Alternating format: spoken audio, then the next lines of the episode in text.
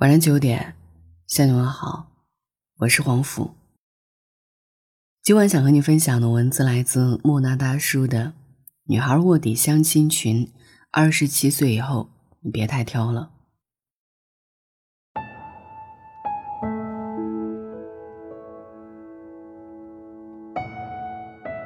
一个女孩能懂事到什么程度？微信搜索“好的”，听众小蔡委屈的想哭。不管是谁发来的请求，他都答应的特别爽快。同事请假让他替班，他说好的；亲戚到他的城市要住他家，他说好的；家里让他下周请假回家相亲，他说好的。因为害怕拒绝别人，所以自己再为难，也笑着答应。那答应之后的结果呢？小蔡摇摇头，叹了一口气说。自己活得一塌糊涂，什么都没做好。昨天看到一个给女孩子们的人生忠告，感触很深。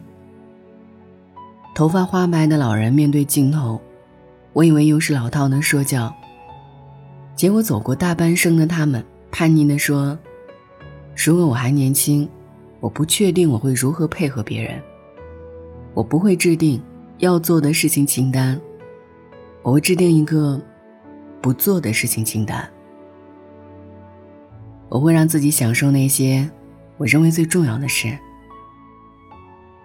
为什么很多女生宁肯通宵加班也不辞职，宁肯漂泊在大城市吃苦也不回老家，宁肯独自搬家扛大桶水，不轻易嫁人？他们在搜索自己人生的可能性。比起循规蹈矩的成为完美妻子和完美妈妈，更注重自己是谁，而不是应该做什么。他们想要主宰自己的人生。人生中的大部分悲剧都有迹可循。我曾看过一个短片，海归硕士毕业的妈妈，为了孩子回归家庭，放弃了原本属于她的教授职位。但他心里其实一直非常不甘心。他的自我牺牲全都变成了怨气。日常生活里，他对女儿说的最多的一句话便是：“你对得起我吗？”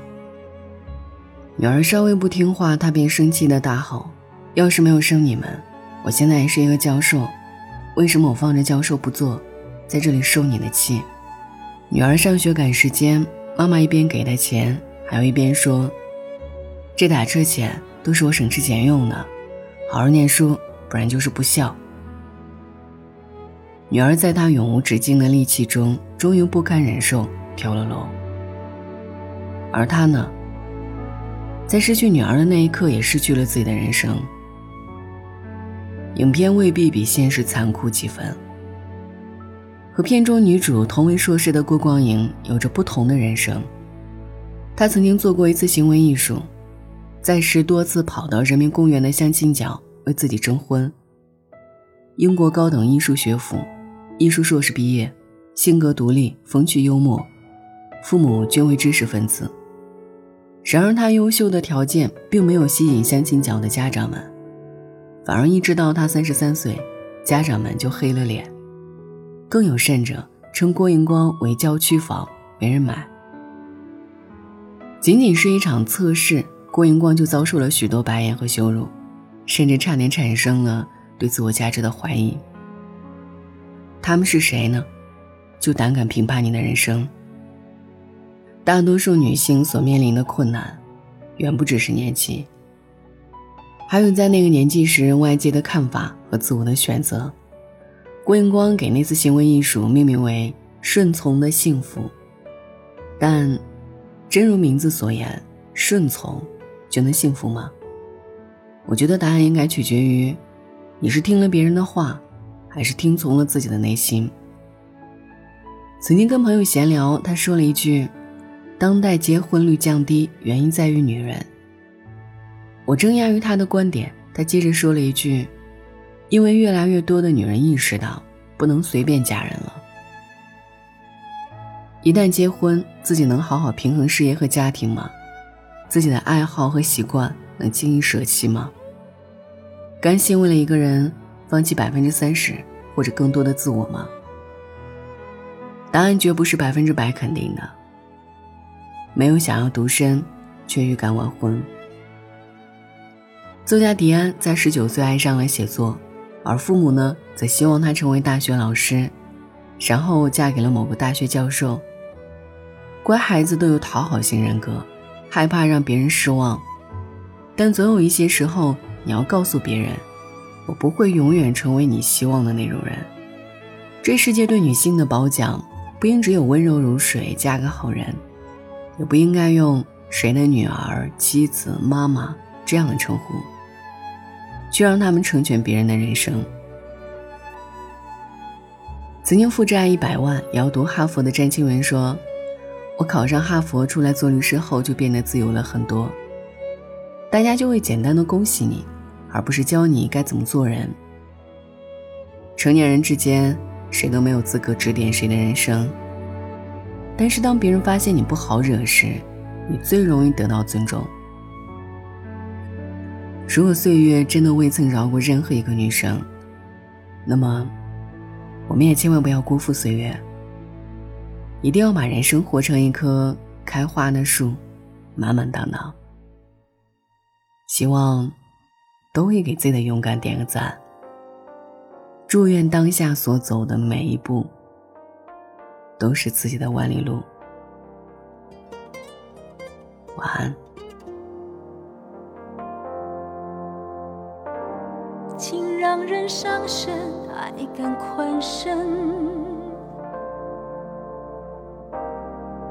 人真聪明，一爱就笨。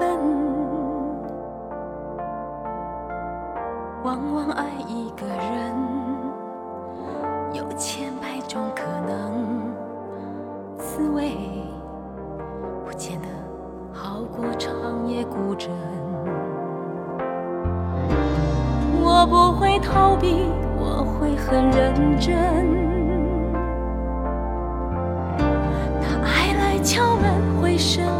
却好深。我从来不想独身，却又预感晚婚。我在等世上唯一契合灵魂，让。我擦去脸上脂粉，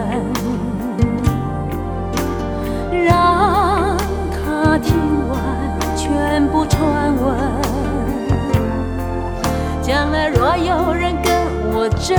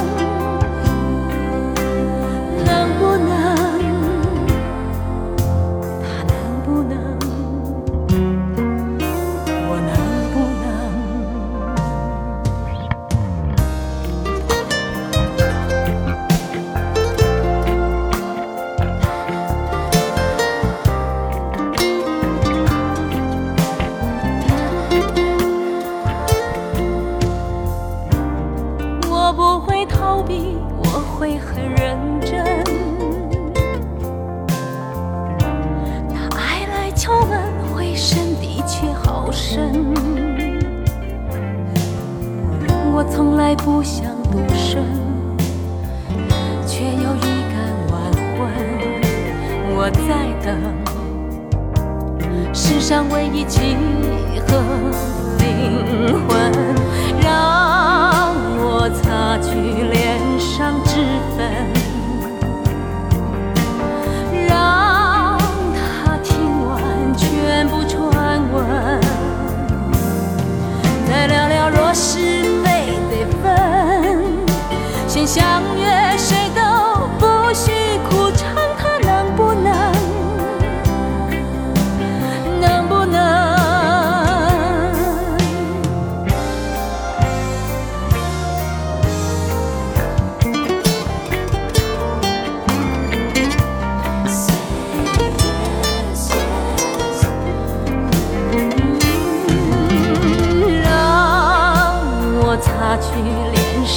之分，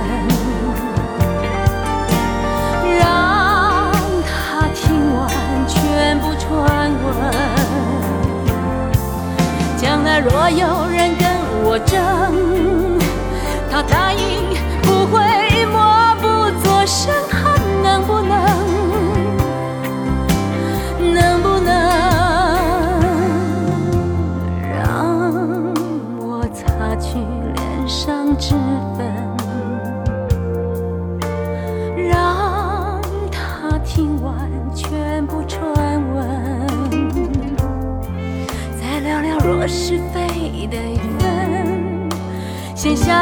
谁都不许苦撑，他能不能？